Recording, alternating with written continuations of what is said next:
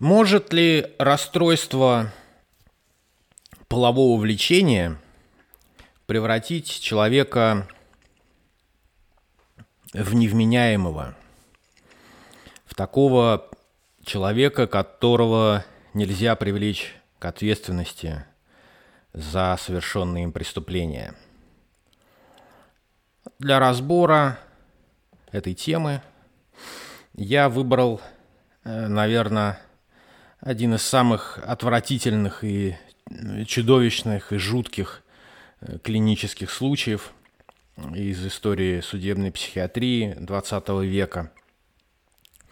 Э, история преступлений, которую совершил один из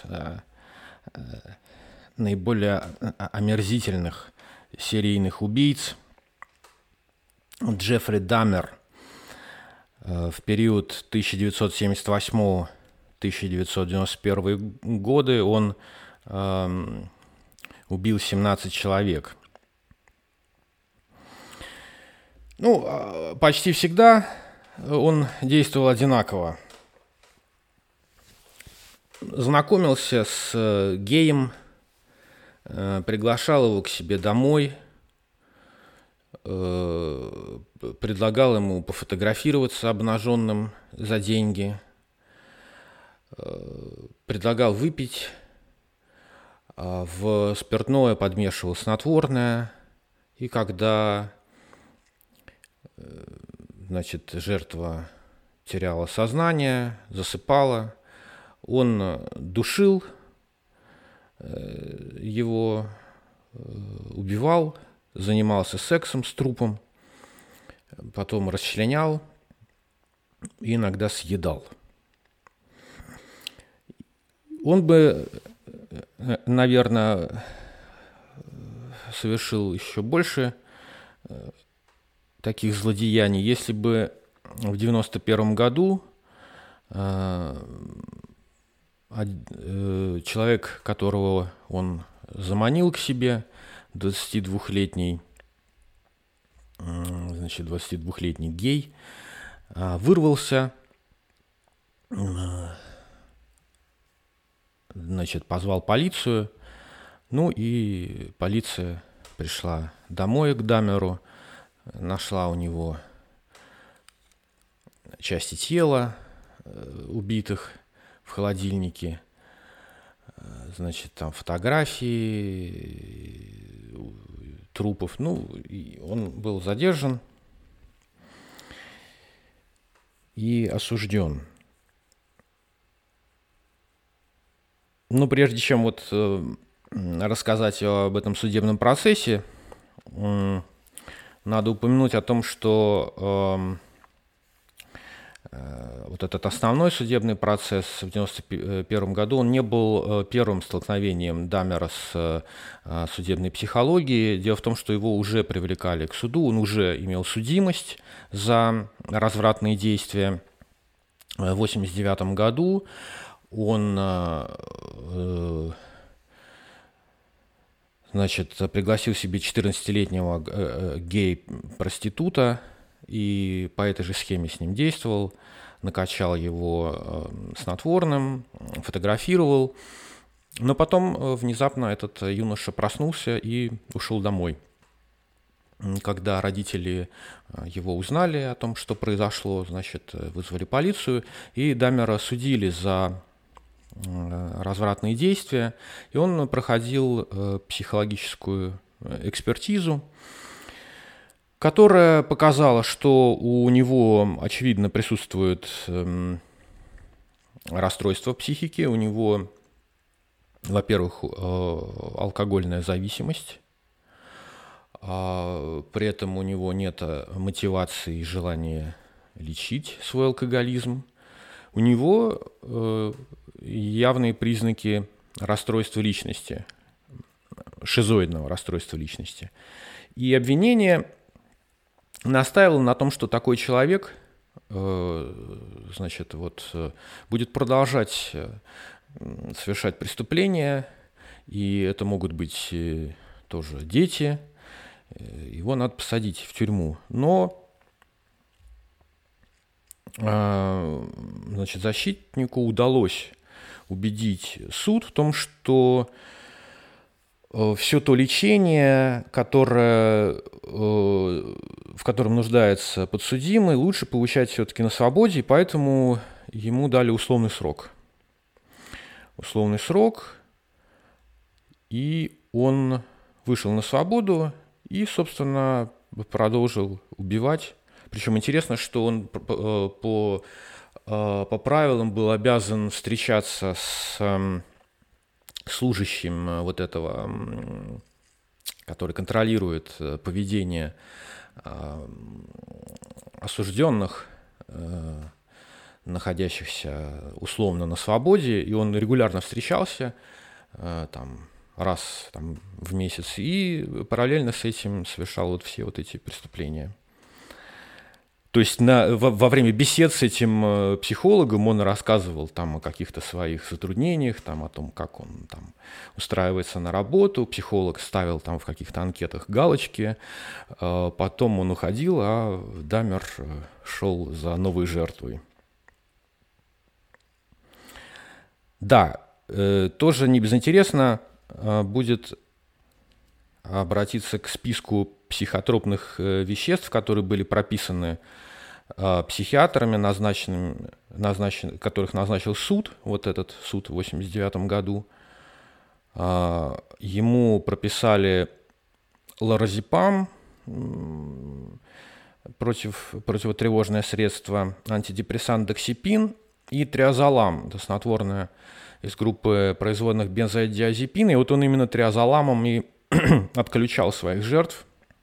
В огромных дозах он его подмешивал в спиртное.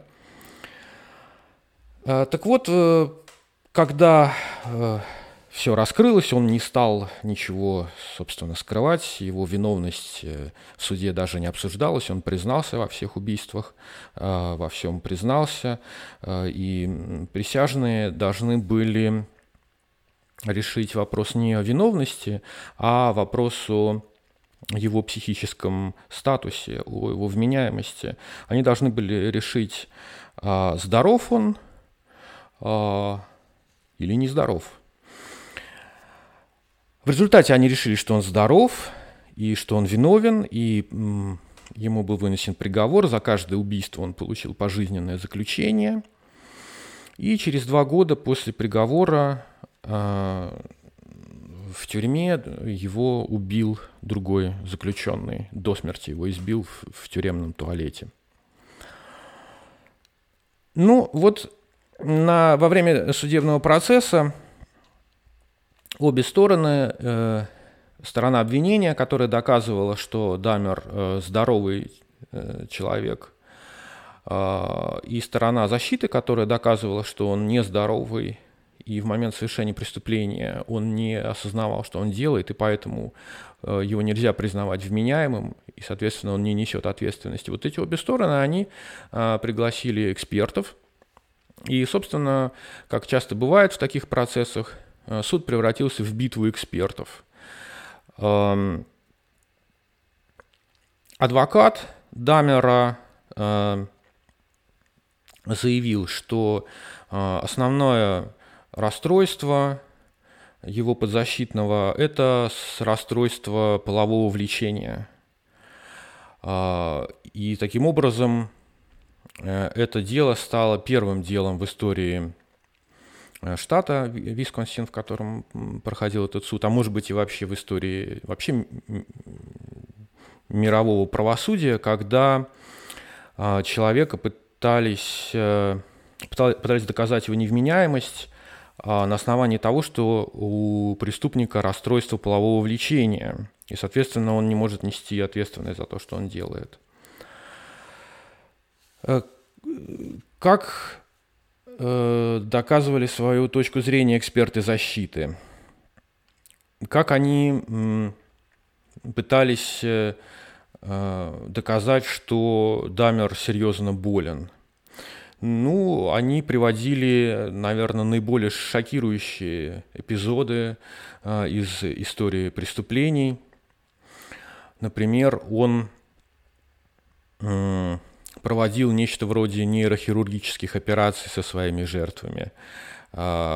После того, как они отключались, прежде чем их убить, он просверливал дырочки в черепе и вливал им туда, в область лобных долей, соляную кислоту или кипяток. Для того, чтобы, как он сам объяснял, превратить их в зомби, а, которые, когда очнутся, будут полностью лишены своей воли и будут полностью подчиняться ему. Собственно, вот этим желанием, желанием быть с этими людьми как можно дольше, а, он объяснял э, то, что он поедал части их тела, части их тел. А, он хотел, чтобы вот эти его новые друзья оставались с ним как можно дольше, поэтому он, а, расчленив их, э, э, там, не выкидывал, а очищал их кости, черепа, хранил их как напоминание о любовниках – Защитники говорили, что, ну вот, видите, это психоз, это у человека психотические симптомы, у него какая-то бредовая система. Э, то, что один из экспертов назвал э, транзиентные психотические эпизоды. Во время этих эпизодов Дамер совершал вот эти страшные злодеяния. Э, один из экспертов защиты, специалист по расстройствам сексуальности, наверное, наиболее такой интересный аргумент привел. А, он а, сказал, что у подсудимого определенный диагноз, диагноз называется некрофилия. И, собственно, из-за этой болезни он убивал, потому что он хотел удовлетворить свое желание заняться сексом с трупом. Я процитирую. Это любовная болезнь. Дамер хотел поддерживать отношения, любовные отношения с этими людьми. Конец цитаты. То есть некрофилия – это любовная болезнь, это болезнь любящего человека. Человек хочет иметь интимные отношения э, не только при жизни, но и после смерти с объектом своей, своего влечения. Ну, кстати, первый, э, первый Первое убийство, которое он совершил, когда ему еще было 17 лет, это был парень-автостопщик, которого он э, согласился подвести, ну, предложил ему э, зайти к нему, попить пивка. Они мило посидели, побеседовали. И этот, кстати, этот э, парень не был геем, просто дружески поговорили, он встал, сказал, ну, все, мне пора идти, спасибо за, за помощь, мне пора идти. И вот именно в этот момент Дамер почувствовал, что, что ему очень сильно не хочется, чтобы этот милый человек от него уходил, и он э, спустился в сарай, взял там, железную дубину и э, убил этого человека.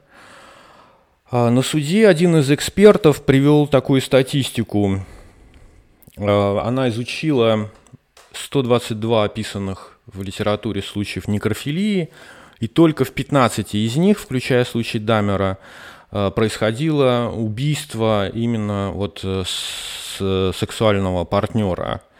Ну и вообще случай Дамера был настолько уникальный, что для описания того, что он делал, придумывались прямо сходу новые термины. Например, э, было предложено такое вот слово для описания влечения к партнеру, который пребывает в состоянии комы, комофилия – а потом э, были еще такие причудливые э, термины э, пигмалионизм, влечение к манекенам. Действительно, Дамер однажды притащил к себе домой из какого-то магазина одежды манекен, жил с ним половой жизнью, пока бабушка, ну, тогда еще с бабушкой жил, не попросила выкинуть манекен. С планхнофилия – это эротическое влечение к слизистой оболочке внутренних органов. Тоже вот такое вот в материалах уголовного дела было. Битва экспертов развернулась вокруг вопроса главного вопроса, который возникает в таких делах. А в каком состоянии была психика преступника в сам момент совершения преступления?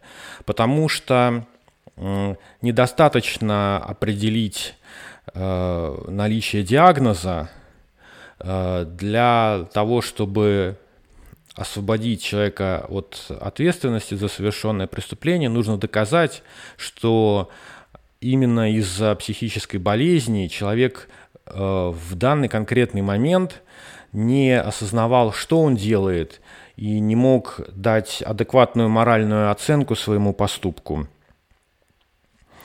А эксперты стороны обвинения считали, что ничего подобного психозу в, э, в момент преступления не было. То, что он делал дырки в головах жертв, чтобы превратить их в зомби. Это э, не объясняется э, психозом. Э, в этом, в общем, нет ничего бредового. Это совершенно логичный ход, очень практичный, разумный метод добиться цели. Он, мягко говоря, не научный, но идея это понятна. Ничего психотического в том, что он делал с останками своих жертв, в общем-то, тоже нет. Он э, хотел там построить что-то вроде алтаря у себя дома, э, даже э, во время допросов начертил, как он это хотел сделать, черный стол над этим столом, там специально э, развешенные занавески, справа там в красивой позе скелет, слева тут, значит, черепа стоят. Вот это все не для того, чтобы какие-то оккультные ритуалы безумные совершать, а это все как место для медитации, для приятных воспоминаний о своих любовниках. И с точки зрения а, обвинителей на суде в этом нет э, совершенно ничего, эм, ну, как бы говорящего о психотических нарушениях. Просто человек э, хотел создать такую особенную обстановку, используя артефакты, напоминающие ему о близких э, людях. А другой эксперт согласился с тем, что, ну, в общем, да, у Дамера очевидно парафилия, то есть э, отклонение в сексуальной сфере, но, но это не болезнь, это, не, это не, не такая болезнь, которая делает человека невменяемым. Это изменение сексуального желания, но оно не лишает его интеллекта, оно не лишает человека способности морально э, оценивать свои поступки. И в конце концов, по известной статистике, люди с парафилиями, э, некрофилия – это один из, один из частных случаев парафилии, не реализуют свои влечения большей части большая часть таких людей не реализует свои фантазии, потому что они понимают, что это будет этически недопустимым поступком. А, ну и, и то же самое насчет людоедства, ну то есть поедания частей тела. А, эксперты обвинения э, отказывались признавать это проявлением психотического, как говорили защитники, транзиентного психотического эпизода. Это, во-первых, делалось уже после того, как он убивал, расчленял. Это была тоже часть некого романтического ритуала, это был символический жест, который, э, ну, который вот он считал э, приемлемым.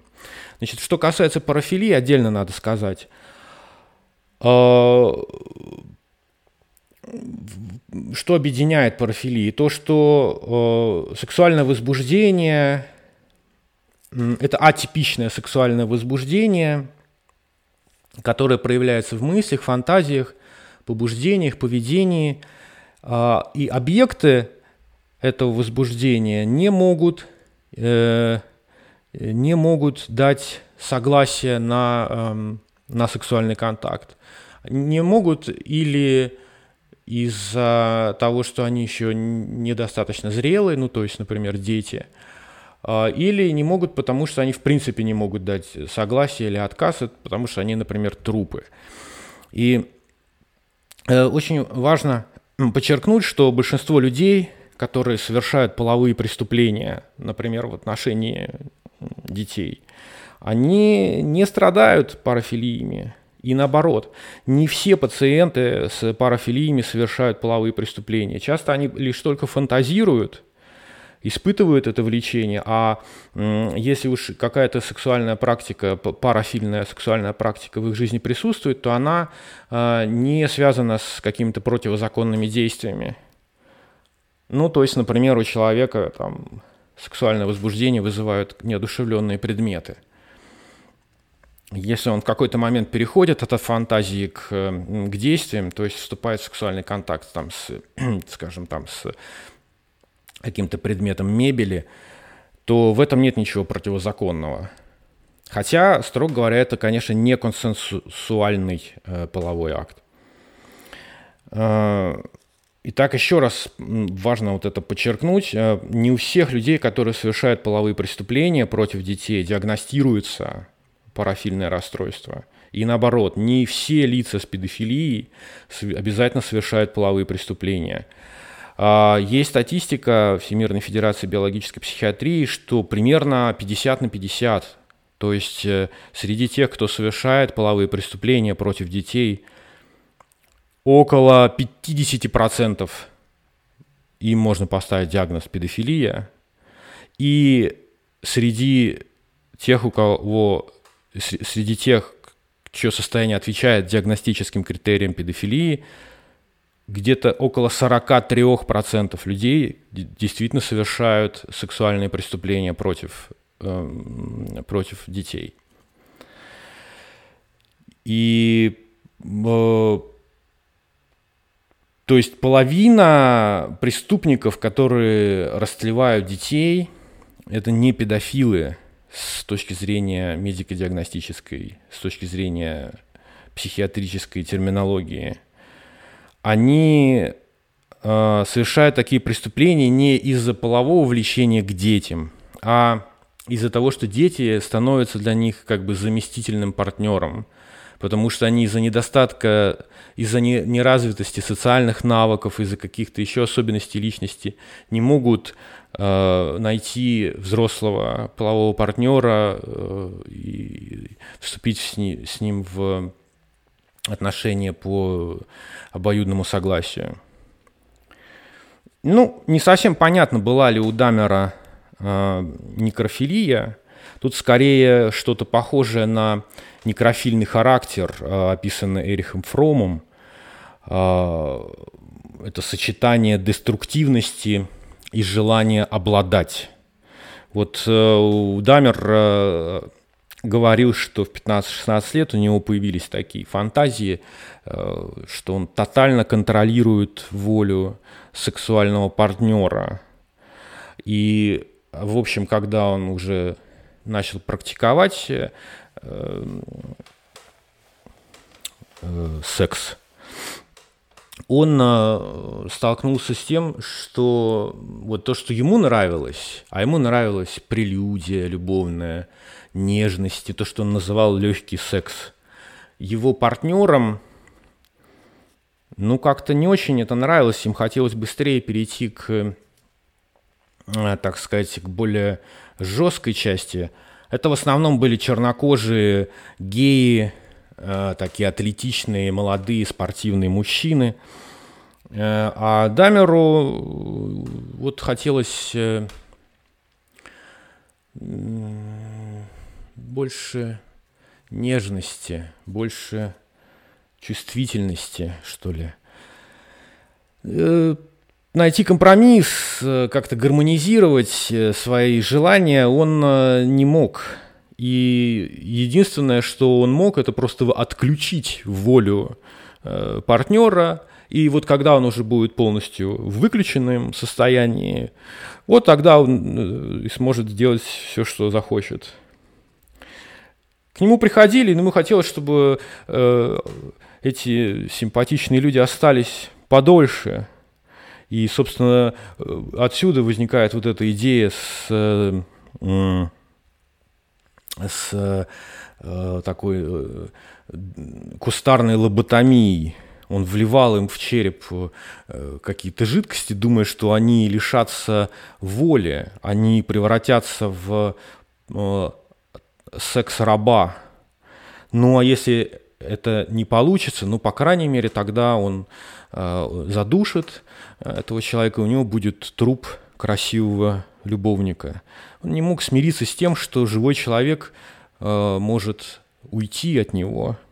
То есть доказывали обвинители в суде, это ни, никоим образом не психоз, да и, да и не некрофилия, это проявление, крайнее проявление ужасно э, запущенного антисоциального расстройства личности. Ну, э, позиция защиты, она не, не во всем противоречила такому описанию такому описанию. Его адвокат, э, выступая перед э, присяжными, он сказал, что э, поймите, в чем суть болезни подсудимого. А все его болезненные все его болезненное отношение к жертвам, суть его в том, что ему хотелось тела. Вот его фантазия – это обладать телом – Ему не, не, важна была лич, не нужна была личность человека, ему нужно было тело. И надо признать, что ну, в том, чтобы объективировать э, другого человека, игнорируя его личность, э, желать владеть человеком как вещью. Ну, признаться честно, в этом нет ничего экзотического. Может быть, даже в этом нет ничего патологического. Так, такое бывает в отношениях людей. И у Джеффри Даммера вот этот, в общем-то, общечеловеческий моральный изъян, он, он воплотился буквально, буквально до абсурда. Он не, э, не метафорически э, превращал своего любовника в вещь для обладания, а он превращал его в вещь для обладания. То есть он отпиливал ему голову, э, отпи- э, какие-то особенно ему понравившиеся части тела. Однажды он э, взял э, голову, э, череп э, одного из э, убитых э, и, и носил его с собой на работу в мешочке, оставлял его там в раздевалке, потому что ему хотелось, чтобы вот эта красивая вещь была с ним всегда, чтобы понравившийся ему человек был с ним всегда. И последней своей жертве, вот тому парню, которому, которому удалось убежать, он сказал, я хочу завладеть твоим сердцем. Ну ведь это нормально, это, это, это такая фраза, которую часто э, произносят э, люди в романтических отношениях. Но был некоторый нюанс, он, в, в, говоря эти слова он тыкал ножом в грудную клетку э, этого несчастного парня, и он тут понял, что да, он, видимо, хочет не просто завладеть сердцем, а вырезать его из, изнутри. И убежал. Есть точка зрения, что о, ну, потом После того, как суд закончился, было написано миллионы статей, э, очень много было интервью, документальных фильмов, и э, иногда озвучивалась такая точка зрения, что парафилия, вот, например, в данном случае, она аналогична зависимости, аналогична той зависимости, которая есть, э, например, у алкоголиков и наркоманов. Э, зависимости, при которой меняется система вознаграждения в мозге. И якобы Дамеру для того, чтобы испытать вот этот эм, а, значит, удовольствие, ему требовалось, э, а, требовалось совершить убийство. Но в реальности не, не видно в, в том, как он совершает преступление, каких-то признаков того, что э, он поступал так из-за того, что у него э, вот эта дофаминовая система, э, этот механизм э, вознаграждения был поломан, и он специально для того, чтобы испытать э, нечто подобное какому-то наркотическому удовольствию совершал убийство. Вообще он, он говорил, что он не любил убивать, он в самом убийстве не, не видел ничего приятного. А, он, э, он просто хотел побыстрее получить человека в свой, так сказать, личный эксклюзивный доступ, человека, с которым он может делать все, что хочет а, эксперты обвинения подчеркивали то, что ну, даже если представить себе, что это некрофил, и у него такие жуткие фантазии. У многих людей бывают преступные фантазии, но они никогда их не реализуют. Что же такого особенного в организме вот этого человека, что заставляет его переходить от фантазии к поступку? И, а, конечно же, в ходе судебного разбирательства ответ на этот вопрос невозможно было дать.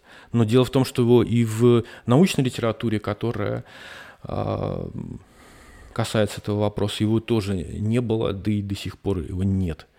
Последнем слове, а, уже после того, как был вынесен приговор, Джеффри Даммер сказал, сказал, что ну, он он рад, что этот процесс закончился, и благодаря этому процессу такие люди, как он, поймут, что они могут что им надо своевременно получить медицинскую помощь до того, как они кому-то навредят.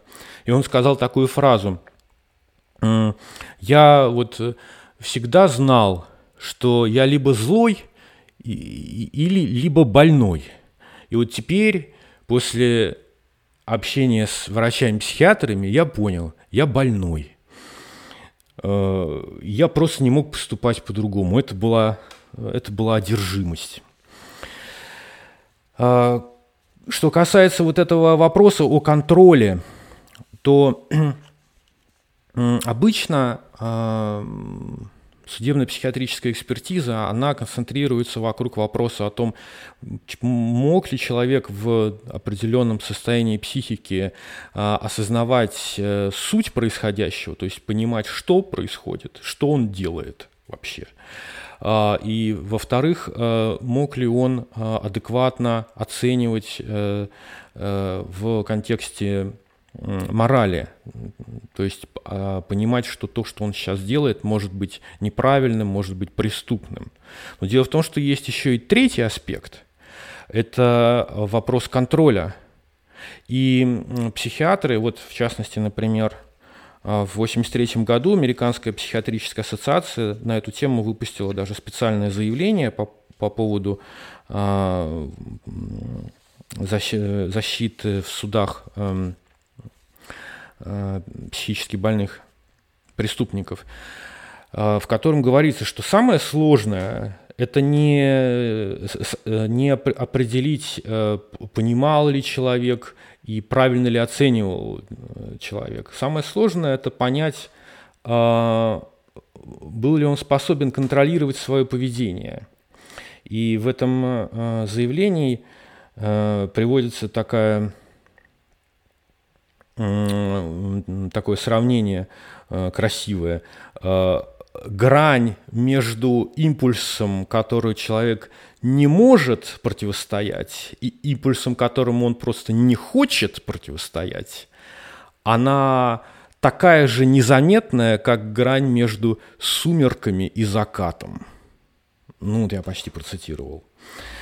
Э, и на практике психиатры того времени – в Америке, они исходили из того, что э, отдельно доказывать то, что человек не имел э, возможности контролировать свои импульсы, нет смысла, потому что э, в состоянии психоза, если человек не адекватно воспринимает реальность, то это практически всегда означает, что у него нет адекватной, э, не, работает э, самоконтроль. Поэтому, если есть доказательства того, что у человека был психоз, он не понимал, что он делает, и не понимал, э, как, как плохо то, что он делает, то дополнительно доказывать то, что он не мог контролировать свои действия, нет необходимости. Но все поведение Джеффри Даммера во время преступления выглядит так, что он мыслил совершенно рационально, и никакой там непреодолимой страсти, непреодолимого импульса не было. Ну вот несколько гнусных подробностей, которые говорят о том, что он совершал свои преступления в трезвом уме, хотя и, и, и выпивший, как правило. Занимался сексом с трупом, надевал презерватив – отказался от замораживания э, трупов, э, аккуратно подсчитав бюджет и, и понял, что это будет слишком дорого. Заранее готовил смесь, э, снотворную смесь, заранее крошил таблетки до того, как заманивал к себе жертву. А вообще он начал использовать снотворное еще до того, как он начал убивать своих партнеров – он э, их подмешивал, он, он подмешивал э, э, снотворное в алкоголь, а когда понимал, что сейчас с ним начнут заниматься анальным сексом, а ему это не нравилось. И он усыплял партнера, и когда его партнер засыпал, вот тогда-то он уже и делал с его телом все, что он, ему хотелось сделать.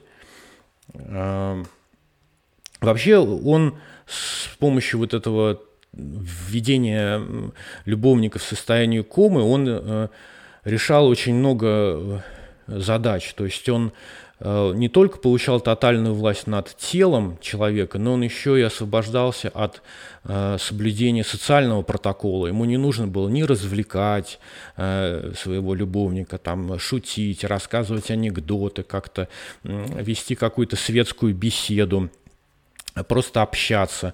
Он, например, иногда после того, как он понимал, что он надежно отключил сознание, э, значит, партнер, он мог просто уйти, пойти в бар, там еще там посидеть с кем-то, вернуться.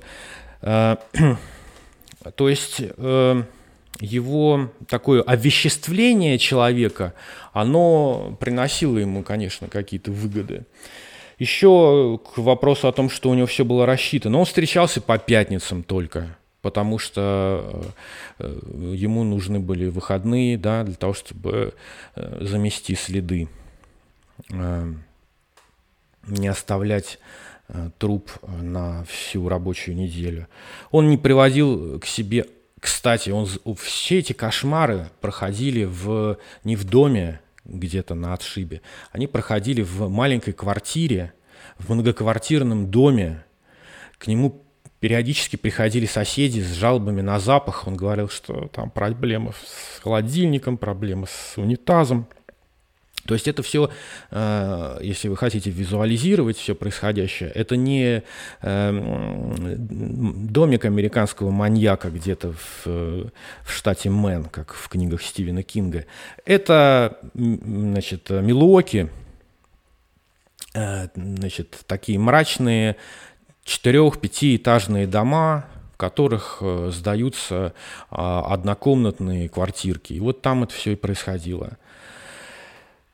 И еще к вопросу о рациональности, ну это э, не просто говорит о его рациональности, а это действительно говорит о том, насколько он э, пакостный человек. Он мог после э, того, что он сделал, позвонить родственникам жертвы и сказать, чтобы они не искали э, своего там пропавшего брата, мужа, сына, потому что он, он мертв. В общем, нет признаков того, что он совершал преступление в состоянии тотального помрачения рассудка, и даже более того, были признаки того, что он не просто все осознавал, а придавал какое-то дополнительное символическое значение тому, что он делал признаки глубокой рефлексии. Он во время убийств любил включать, э, видимо, магнитофон и, и э, любимые сцены из его любимых фильмов, из «Изгоняющего дьявола», из третьей части. Самой, в общем-то, дурацкой с художественной точки зрения, но там часто э, в, в кадре сатана, и вот ему нравилось, что вот, значит, сатана э, на, на экране, и он вот вместе как бы с сатаной совершает какое-то зло. Второй его любимый фильм – это «Звездные войны», где император тоже такой абсолютный злодей. А, ну и напоследок к вопросу о э, биологизаторстве и психологизаторстве. Э, Дамер сразу же прославился как людоед из Милуоки, и огромное количество публикаций было сделано, там два-три десятка документальных фильмов, несколько художественных. Э, было написано дюжина книг. Его отец сразу же написал книгу там даже его одноклассник написал книгу комиксов, мой друг Джеффри Дамер. В общем, это тот пример такого серийного убийцы, который становится э, суперзвездой. И, конечно, э, всех волновал вопрос, а в чем причина? В чем причина такого поведения? Как обычно, стали искать причины в детстве. Но там не было не так много было подсказок. А, Дамер вырос э, в нормальной семье, семья среднего достатка. У него был младший брат, отец э, химик, инженер э, с высшим образованием, много работал, ничего необычного, никаких травматических ну, единственное, к чему прицепились журналисты, это то, что Дамер находил трупы убитых животных в лесу или сбитых машинами на дороге и приносил их во двор, делал им вскрытие. Ну, отец это знал, не видел ничего там плохого. Ну, сын изучает анатомию, но при этом он сам не убивал никогда животных. А потом, когда он разговаривал с психологами и объяс... пытался как-то объяснить свое поведение, он считал, что его желание оставить любовника с собой навечно было как-то связано с детскими впечатлениями. По его словам, у его мамы была послеродовая депрессия, которая так и осталась у нее всю жизнь. А, она принимала а, мипробамат, ну, ну, в общем, успокоительное всю жизнь. И вообще в доме, по его словам, была не очень хорошая атмосфера, потому что папа с мамой ссорились, в конце концов развелись, когда Дамеру было уже 18 лет. А, и примерно тогда, в старших классах школы, он начал пить, пить много, регулярно. Но вообще он э, с удовольствием психологизировал вот свое состояние. Он говорил, что вообще его детство прошло в, без каких-то заметных э, ярких травматических переживаний, но он очень страдал от чувства эмоциональной изоляции, что вот как-то все было не так. Но здесь нужно учитывать все-таки эм, смещение Э, такое двустороннее смещение восприятия. То есть, с одной стороны, э, есть э, злодей, который, которому выгодно представить себя как жертву обстоятельств. С другой стороны, есть психолог, который ищет, эм, ищет какие-то факты, которые впишутся в его схему Э, что есть значит, какая-то предиспозиция, э, есть какая-то травма физическая, психологическая, которая актуализирует эту предрасположенность. Э, в результате возникает какая-то болезненная фантазия, и потом по какой-то причине эта фантазия реализуется. И вот, видимо, Дамер был не против того, чтобы его вписали в такую схему, и он рассказывал о том, как он не сразу там, принял свою гомосексуальность, но зато довольно быстро начал фантазировать на тему секса с мужчиной, который находится без сознания. А, его взрослая жизнь, да, вот взрослая жизнь его складывалась не очень хорошо. Он э, сразу же вылетел из колледжа, потому что э, просто не посещал занятия, а пьянствовал. А потом пошел в армию и тоже там долго не задержался. Э, его выгнали из армии из-за алкоголизма. Работал на шоколадной фабрике. А, вот. Э, и, собственно, основным его увлечением был гомосексуализм. Он все свое время проводил в гей-барах в Милуоке. Э,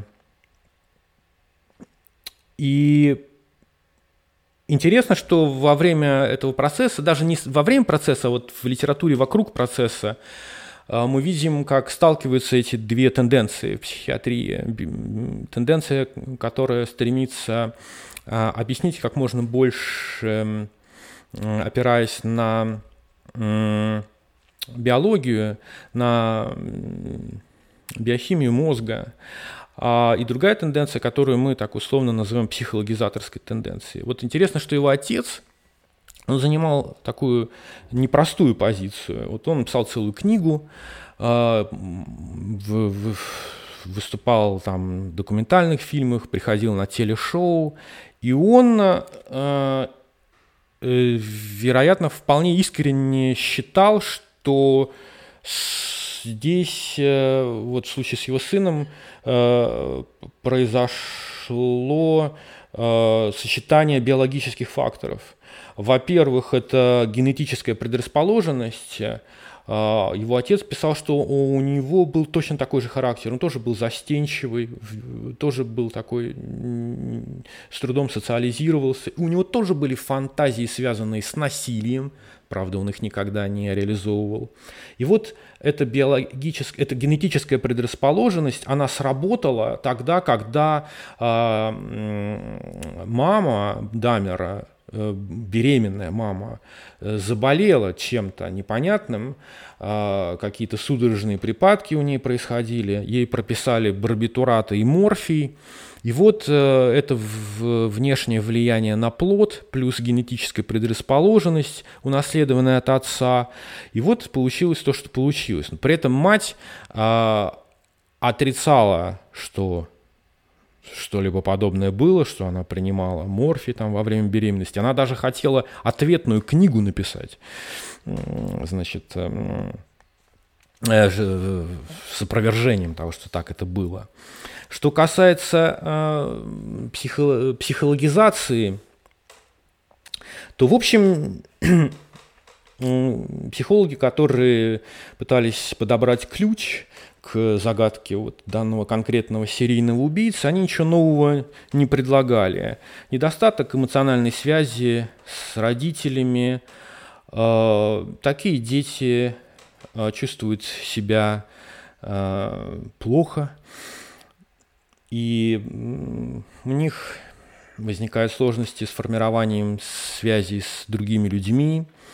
Это может проявляться в разного рода расстройствах, а, многие остаются а, с ощущением незащищенности.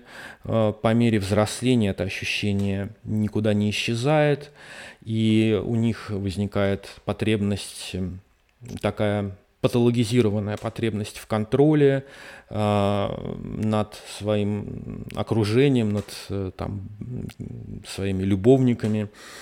Э, при этом они не могут научиться доверять другим людям, вместо этого пытаются манипулировать.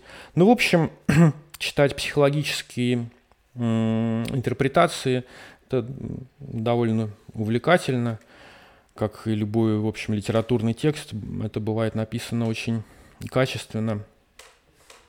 Ну, кстати, вот к Дамеру пытались применить знаменитую триаду убийцы. Был такой Джон, Джон Макдональд, психолог, который давно предположил, что а, в биографии каждого серийного убийцы а, в детстве обязательно присутствует три, а, три,